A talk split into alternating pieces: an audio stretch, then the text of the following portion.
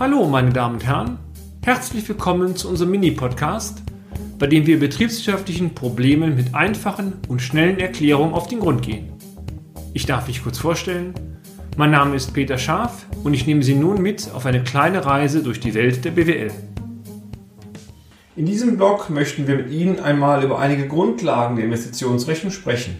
Genauer, wie kann ich pragmatisch betriebswirtschaftliche Aspekte von Investitionen abschätzen? Die Auswirkungen von größeren Investitionsvorhaben sollten berechnet werden. In den vorangegangenen Beiträgen haben wir bereits darüber gesprochen, dass größere Investitionen nicht aus einer Laune heraus oder aufgrund einer günstigen Gelegenheit getätigt werden sollten. Vielmehr gilt es, die Chancen und Risiken abzuwägen sowie das Investment nach betriebswirtschaftlichen Grundsätzen durchzurechnen. Nur dann können die Rentabilitäts-, aber auch die Liquiditätsauswirkungen eines Investments beurteilt werden. Staatliche und dynamische Investitionsrechenverfahren.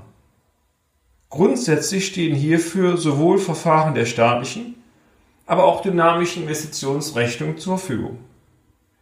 Während die staatlichen Verfahren im Rahmen einer vereinfachten Betrachtung durchschnittliche Erträge und Kosten ermitteln, spielt die Zeitkomponente bei den dynamischen Verfahren eine wesentliche Rolle. Dies soll am Beispiel eines Annuitätendarlehens verdeutlicht werden. Sollten Sie mit Ihrer Hausbank eine annuitätliche Darlehensrückführung vereinbart haben, so bedeutet dies für Sie gleichbleibende Darlehensraten über die vereinbarte Laufzeit, zumindest aber über die vereinbarte Zinsbindungsfrist. Sie erhalten dadurch eine Planungssicherheit, da die Liquiditätsbelastung für Ihr Unternehmen konstant ist.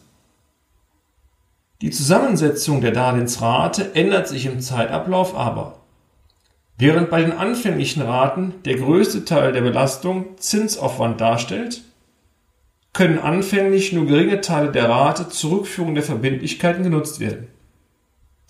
Mit zunehmender Laufzeit verschieben sich die Verhältnisse zugunsten der Tilgung. Der Zinsanteil bleibt kontinuierlich. Die Statik argumentiert nun, wenn am Anfang praktisch der Zinsaufwand für das Investment in voller Höhe zu Buche schlägt und am Ende nahezu die komplette Annuität aus Tilgung besteht, dann wäre im Rahmen einer durchschnittlichen Betrachtung nur die Hälfte des Zinsaufwandes anzusetzen. Dieser Wert fließt beispielsweise in die Kostenvergleichsrechnung ein. Bei den dynamischen Verfahren wäre eine solche Vorgehensweise undenkbar. Hier wird der für jedes Jahr des Investments anfallende Zinsaufwand ermittelt und mit einem adäquaten Zinsfuß auf den heutigen Zeitpunkt diskontiert.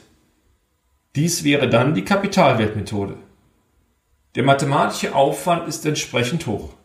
Neben dem erhöhten Aufwand stellt sich insbesondere die Frage, welchen Kapitalisierungszins angesetzt werden soll. Da es hierzu keine allgemeingültigen und verbindlichen Antworten gibt, bleibt der richtige Zinssatz einer der wesentlichen Kritikpunkte an den dynamischen Verfahren. In den folgenden Blogs wollen wir unter anderem aus diesem Grunde primär auf die gängigen staatlichen Verfahren eingehen. Und damit sind wir auch schon wieder am Ende des heutigen Podcasts. Haben wir Interesse geweckt? Fein. Dann besuchen Sie uns doch einmal auf unserer Homepage unter www.scharf-office.de und schalten Sie auch beim nächsten Mal wieder ein für eine kleine Reise in die Welt der BWL.